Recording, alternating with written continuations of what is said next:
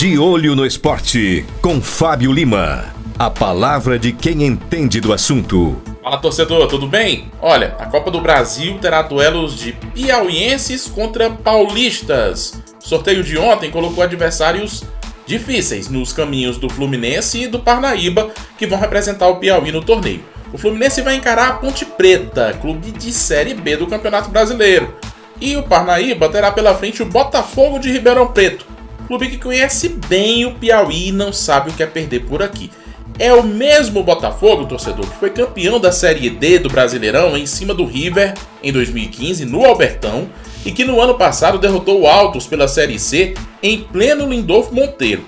Aliás, esse mesmo Botafogo também conseguiu acesso para a Série B do Brasileirão deste ano. Fluminense e Parnaíba vão jogar em casa e só pela participação já vão botar na conta 750 mil reais. E se cada um passar de fase, aí meu amigo, o Pix é ainda maior, 900 mil reais. O problema é passar de fase.